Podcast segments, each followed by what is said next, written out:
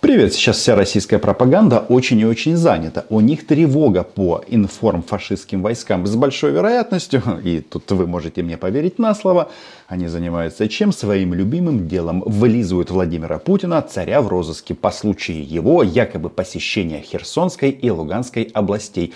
Там, э, где пока еще находится российский свинка-собачка Триколор. Но э, проанализировав кадры, которые были распространены пресс-службой, они такие очень краткие. Э, такое впечатление, что Владимир Путин где-то ходил между, между гаражами. Возможно, это Ростовская область, возможно, это Россия большая. В общем, таких облезлых гаражей у нас э, и у вас достаточно. Но там в этой видеохронике было несколько моментов, которые заставляют нас зафиксировать настроение ВВХ, ВВП. Здесь, по-деловому, коротко, но конкретно. Заметили, Путин торопится куда? Ну, конечно же, в бункер, даже если это территория России, как-то находиться среди вооруженных людей, очевидно, маньяку не очень удобно. Кстати, российские паблики полны скептицизма. Кажется так. Да, не верят они э, в то, что Владимир Путин не побоялся отправиться в зону боевых действий. Причем он там и одежду меняет, и вроде бы это все одним днем сделано. Ну, не знаю, наверное, а, в вертолете пере, переодевается. Вот комментарии. Тут почему-то все сомневаются. Почему он боится приехать в Белгород, задаются вопросом а, россияне. Ответ есть на этот вопрос. Мы ждем развития наступления в любом направлении и рассматриваться в том числе и материковые, как мы их называем, территории России. Это Белгородская, прежде всего, Курская области. Вот вам и ответ, почему Путин боится приезжать в Белгород. Согласны? Подписывайтесь на мой YouTube канал, если этого не сделали. Мы, как всегда, здесь называем вещи своими именами. Да, нас раскрыли. Наступление украинской армии анонсировано на 30 апреля. Может, так оно и будет. Кто его знает? Нам-то убивать российских оккупантов можно в любой день. И в праздник, и в рабочий. Тут э, вообще никаких ограничений нет.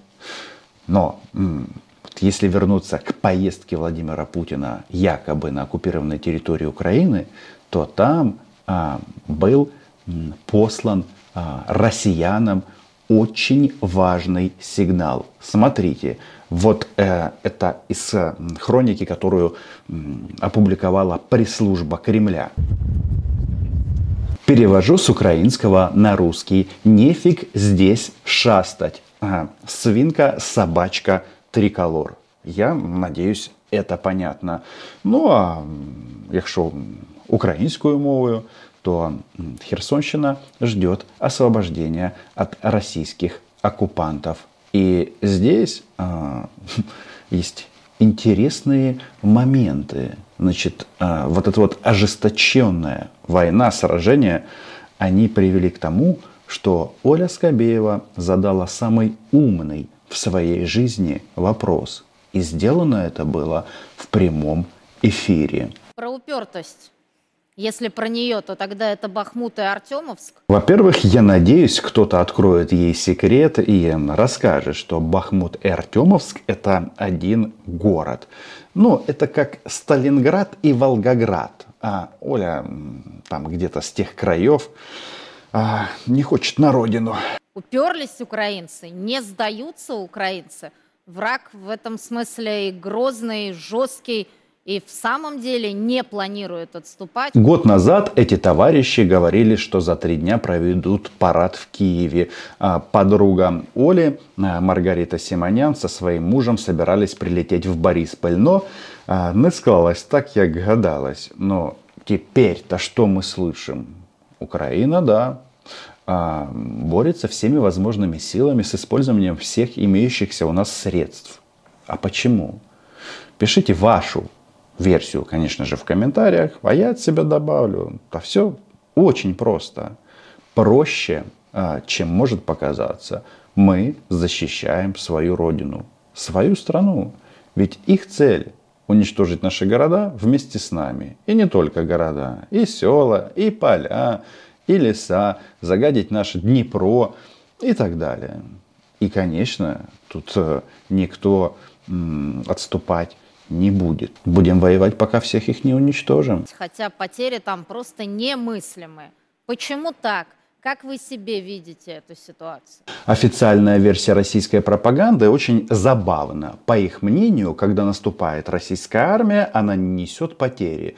Но, как вы заметили в кадре, тут товарищ Ходаковский, это коллаборант, который перешел на сторону российских оккупантов, сделал там карьеру достаточно неплохую, занимается графоманством, пишет э, всякие мысли о тему Великой России и, в общем, э, свинка, собачка, триколор. Но он а, открыл секрет, опять же, в прямом эфире на тему «Куда же делась вторая армия мира?» Кадровый состав. Даже удивительно, что они так м, разоткровенничались. Александр Сергеевич, мобилизованные отличаются от военных кадровых профессиональных? Как вы сейчас по прошествии долгих месяцев – можете оценить уровень подготовки много ли сейчас на войне добровольцев? После этих слов и было принято решение о том, что Путину нужно зарисоваться на оккупированных территориях. Тут, как ни странно, неважно, был он там на самом-то деле или нет, он, по сути, э, фиксирует такую позицию российского государства, ну и себя как царя, что будем э, воевать до последнего российского оккупанта на украинской земле. Да, у нас тоже от этого всего, конечно же, потери. Ну, то есть это фиксация, что вот это рубеж, где мы уложим и генерал-полковников, и генералов армии, даже если перед этим им вручили копии икон. Кстати, подарки икон э, российским генералам, ну так себе. Если учесть, что это ребята из э, команды дьявола, то боженька едва ли им поможет. Ну, про это у нас было отдельное видео, как московские попы сами себя десакрализировали. Вы слышали, Оля говорит о мобилизованных и о добровольцах. В ее сознании, и так работает пропаганда, они хотят сделать, что добровольцы и мобилизованные это что-то одно. Но, ребята, мы тут э, по-русски неплохо говорим. И я вам объясню, что если человек мобилизован, значит, он уже не доброволец. И вот, внимание, на экран. Что там Ходаковский нам вещает? Что со второй армией мира? Мобилизованных можно сравнивать только с мобилизованными. То есть мобилизованных сегодня можно сравнивать с э, мобилизованными там, трех-четырехмесячной давности. Вроде как каких-то коней сравнивают. А в теории это люди, а, которые трудились в каких-то гражданских сферах. Но потом позвонил в дверь военком и сказал, все, ты отправляешься на смерть в Украину. Ну, давайте, как, э, какие, какой сорт солдатиков Владимира Путина предпочтительней? С кадровыми военными, конечно, их невозможно сегодня сравнить. Но вопрос только в том, что и кадровых военных стало после кровопролитных боев этой кампании гораздо меньше, чем их было в начале кампании. Интересно, если потерь нет, а кадровых военных стало меньше, то куда они делись? Испарились, улетели на Марс, э, подражатели они Юрия Гагарина или что?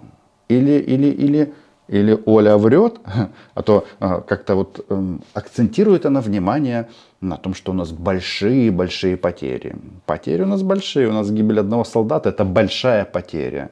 А тут вот куда-то делась вторая армия мира. По-моему, пора прекращать от этого, от этого мема. А, пора прекращать использовать этот мем. Ну какая же она вторая армия мира? Ну разве что по мародерству, ну тут она первая. В некоторых, в некоторых подразделениях личный состав обновился очень существенно, существенно, на значительный процент. Поэтому, конечно, говорить о том, что мобилизованных можно на сегодняшний день сравнивать с профессионалами в полной мере, ну, сложно. Оля опытная, Оля профессионалка. Оля рада. Она знает, что мобилизация будет исключительно в российской армии в силовых структурах. Медики, там еще там кто-то. А по ее плану мобилизовать на должность ведущих не будут. и она сохранит свои лидерские позиции. Хотя, с другой стороны, если программа 60 часов ненависти выйдет на новый уровень и будет работать круглосуточно, то придется создать или голограмму, или кого-то мобилизовать. Например, Малахова. Можно ли по косвенным признакам все-таки определить направление основного удара, где они скапливают ГСМ? Куда подтянули резервы? Эту военную тайну мы все узнаем а, из новостей, когда м, начнется активная фаза боев.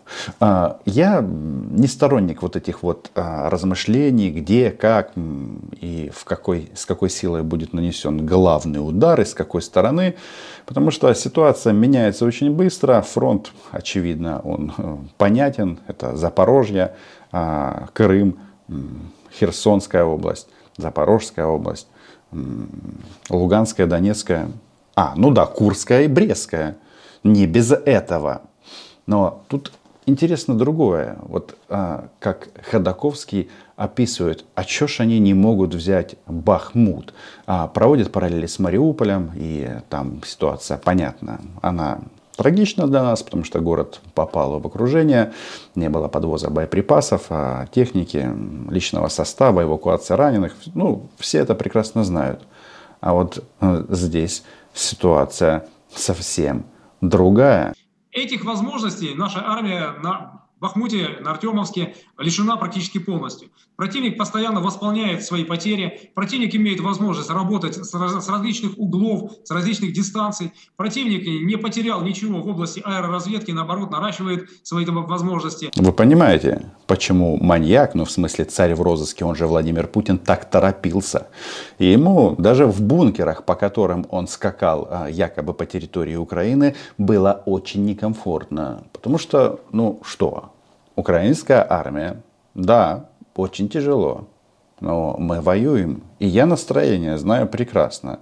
Никто не планирует не сдаваться, а все решают одну простую задачу. Встреча украинской пули с а, головой российского захватчика. В самых разных интерпретациях. Нет, конечно, один Хаймерс на одну голову никто тратить не будет, но на 100 товарищей, то почему бы и нет. Противник, естественно, имеет возможность подвоза всего, всех типов боеприпасов, ну и, соответственно, личного состава. То есть идет постоянное пополнение, чего не было под, Мариуполем, который был блокирован из э, суши, из воды. На кадрах они даже показали украинский вертолет. А, он у нас не один.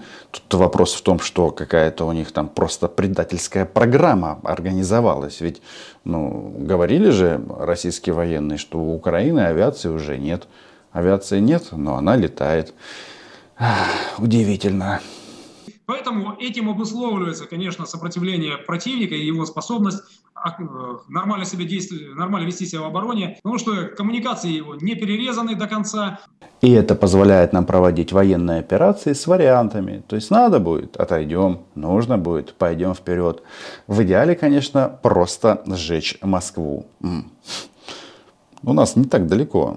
Я тут недавно мысль эту высказывал, что если ракеты будут лететь на 854 километра, то это будет как раз идеальная дистанция показывает, ну, с одной стороны, что у нас на сегодняшний день недостаточно ресурсов, чтобы взять полностью в охват э, Бахмут и потом еще вторым фронтом развернуться вовне в сторону отступившего противника. Какая-то зрада просто. До этого, если почитаешь российские телеграммы, то у них там все, все, все очень и очень хорошо.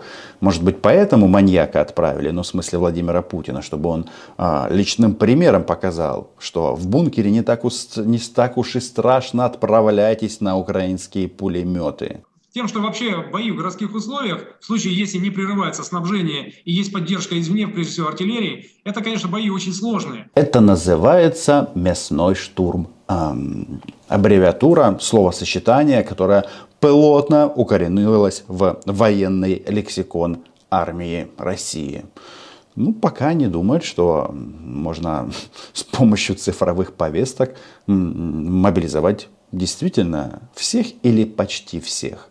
Хотя вот они тут все воюют, это вперед, ура, в атаку. Но так никто и не объяснил. А за что они умирают? Я-то понимаю, за что мы их убиваем. Мы за Родину, за Украину, а они...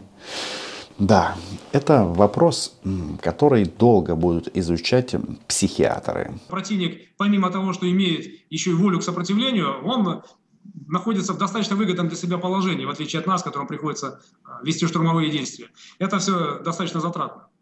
Спасибо вам огромное, дорогой Александр Сергеевич. Давайте-ка я объясню, что значит затратно.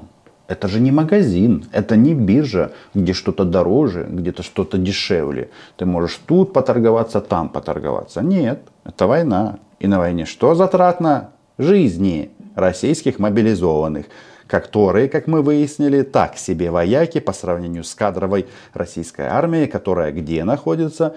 Правильно, в аду. Любим, ценим. То есть мы понимаем, конечно, что предстоит очень непростая работа и будет очень напряженно, будет очень даже кровопролитно. Например, там 40-я бригада морской пехоты успешно и сегодня даже успешно отбила попытки противника завладеть нашими позициями под Угледаром.